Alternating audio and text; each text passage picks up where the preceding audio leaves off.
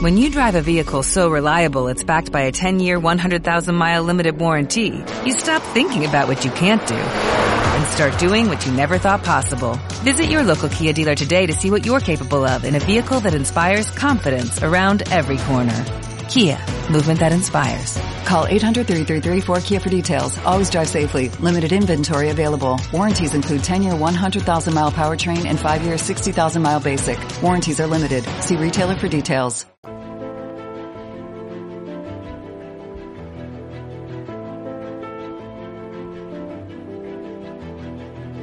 Sintonía que da paso a nuestro espacio SASI, que como sabéis, con los especialistas de Netscope cada semana tratamos de entender cómo funciona dar seguridad a la nube desde la propia nube, con casos de uso cotidiano. Hoy la VPN es protagonista, no porque haya pasado nada, sino porque podría pasar. Samuel Bonete es eh, Regional Sales Manager de Netscope y con él pues vamos a conocer un poco más eso de trabajar en remoto, porque aunque volváis a vuestro trabajo físicamente, la VPN os va a acompañar. Samu, ¿qué tal? Muy buenas tardes, bienvenido.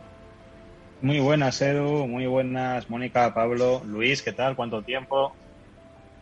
Oye, Samu, ¿qué es lo que pasa con la VPN? Que yo siempre tengo la sensación de que empiezo asustando al personal pero luego dicen, no, luego vienen los especialistas de Netscope a decir, no, no, no, no se trata de que la VPN sea peligrosa, sino que hay que saber cuáles son los riesgos a los que nos enfrentamos con esa conexión en remoto que es lo que hace, pues posiblemente la mayoría de las empresas, pues para conectarse a las diferentes carpetas, pues que cuando trabajan desde casa o cuando trabajan desde un aeropuerto, cuando trabajan, en fin, fuera de los perímetros de la oficina. Hoy, ¿por qué nos fijamos en la VPN, eh, Samu?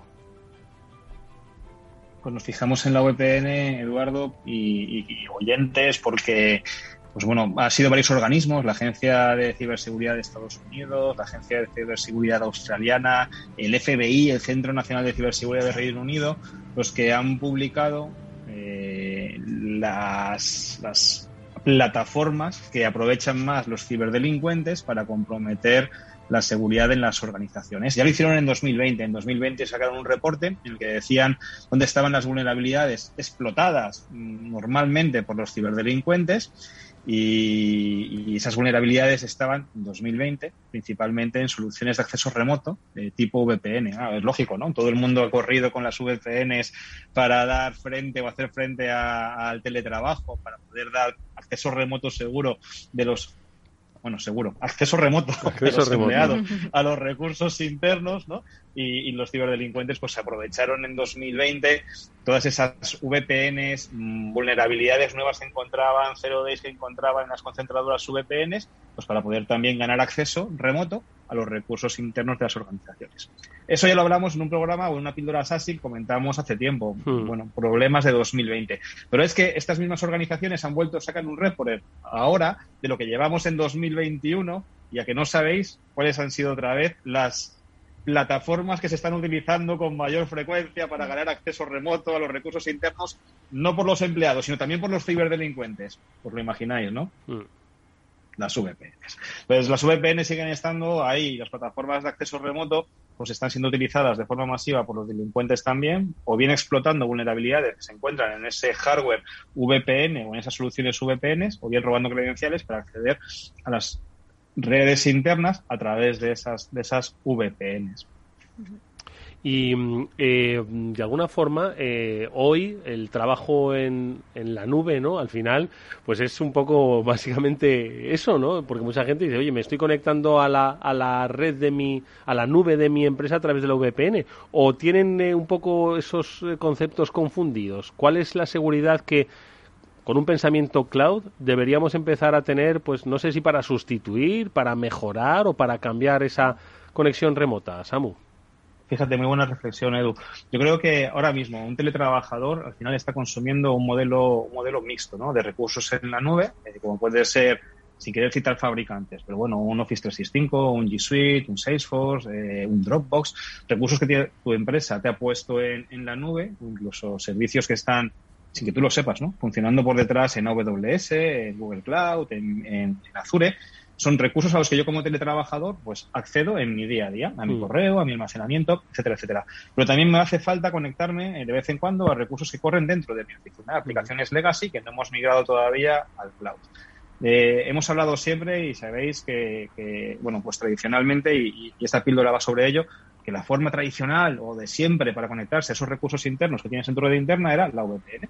Pero es lo que estamos diciendo que está siendo utilizado de forma masiva por los atacantes para ganar también acceso a recursos internos de las organizaciones. Entonces, ¿cómo nos deshacemos de esa VPN o cómo hacemos que esa VPN sea más segura?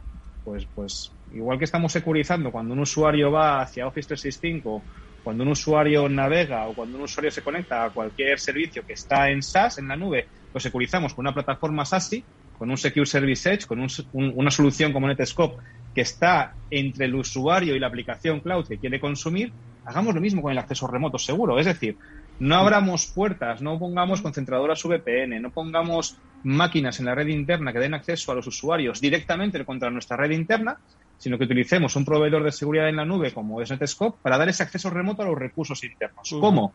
Pues con un modelo de ZTNA, de Zero Trust Network Access. Lo veis, lo vais a oír cada vez más y lo estaréis oyendo cada vez más. El, reemplazo o la evolución de las VPNs de acceso remoto son modelos de ZTNA, de Zero Trust Network Access. ¿Y en qué consisten esos modelos? Pues consisten en que el usuario no conecta directamente a la oficina, sino que hacemos una conexión en dos pasos. El usuario conecta a un proveedor de seguridad en la nube, en este caso Netscope, y la oficina la tenemos conectada a ese proveedor de seguridad de la nube, en este caso Netscope. Y es en Netscope donde se toma la decisión de si Samuel tiene acceso a un servicio interno o si Samuel tiene acceso a otro servicio interno, pero asegurándonos que el usuario solamente puede acceder al servicio al que tiene acceso y las, conexiones, las conexiones siempre son establecidas a través de un canal seguro, que es el proveedor de confianza en la nube. Nosotros, Netscope, en el caso de apostar por una solución SASI, que incluye funcionalidades de Zero Trust Network Access, como la de Netscope. Al final lo que queremos estar, es estar seguros siempre de la identidad del usuario en cada conexión que hagamos y del mínimo privilegio. El usuario solamente va a poder acceder a aquel recurso interno al que tiene acceso. No puede acceder a toda la red interna, solamente mm. a aquel recurso al que tiene acceso. Y además que el usuario ni, es decir, no percibe, no se ve alterado su trabajo. Estamos eh, poniendo un punto intermedio invisible, mm. pero que securiza esas comunicaciones, Samu. Ese punto que acabas de decir es, es para mí uno de los principales, ¿no? Cuando estamos hablando de ZTNA y, en el caso de ZTNA con Netscope, pues con, la plataforma nuestra. Yo recuerdo una prueba de concepto con un gran cliente le preguntaba, oye, ¿qué tal está yendo la, prueba de concepto? Y te decía, José Samuel, estoy impresionado ¿Y por qué? Dice, porque la gente me dice que puede acceder al Oracle interno sin levantar la VPN y, se, y alucinan, ¿no? ¿Cómo pueden acceder al Oracle interno sin levantar la VPN? Pues de eso se trata, ¿no? De hacerlo fácil para el usuario y fácil para el administrador de IT. La misma herramienta que te está controlando la navegación del empleado, que te controla lo que hace en Office 365, si está yendo al OneDrive corporativo, al no corporativo, esa misma solución en la nube, de forma transparente, le da acceso remoto también a los recursos internos. Eliminas puntos de fallo, que son las VPNs, que estamos viendo que tienen muchas vulnerabilidades. Eliminas complejidad de gestión. Los administradores no tienen que andar parcheando, ni gestionando, ni configurando VPNs y consigues optimizar todos tus flujos de trabajo en una plataforma de seguridad desde la nube.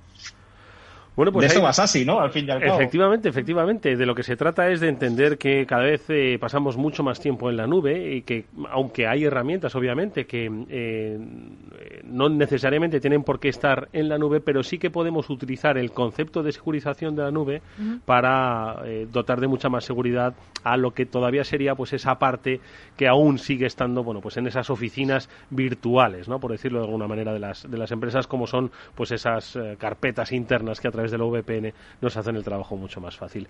Amigos, esto es muy sencillo. Los ASI es, eh, es, el, es el futuro. Eh, y si no queréis verlo así, quizás sea demasiado tarde, ya no solo por una cuestión de securización, sino por la propia operatividad de vuestra compañía, que esto ya no se trata solo de ciberseguridad, sino se trata de operatividad.